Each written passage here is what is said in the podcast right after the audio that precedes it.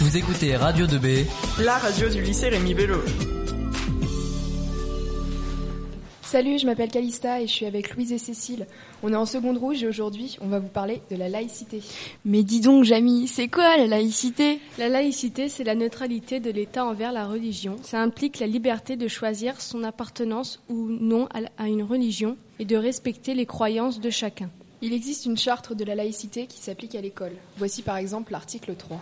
La laïcité garantit la liberté de conscience à tous. Chacun est libre de croire ou de ne pas croire. Elle permet la libre conscience de ses convictions dans le respect de celles d'autrui et dans la limite de l'ordre public. En gros, ça veut dire qu'on peut penser ce qu'on veut dans la limite du raisonnable et tant qu'on ne dérange pas excessivement les autres. Mais c'est quoi ces limites exactement? Eh bien, tu vois, il y a beaucoup de controverses pour savoir jusqu'où on peut aller. Par exemple, l'été dernier, il y a eu la polémique du Burkini que certains maires avaient interdit sur leur plage. Il a même fallu que le Conseil d'État intervienne.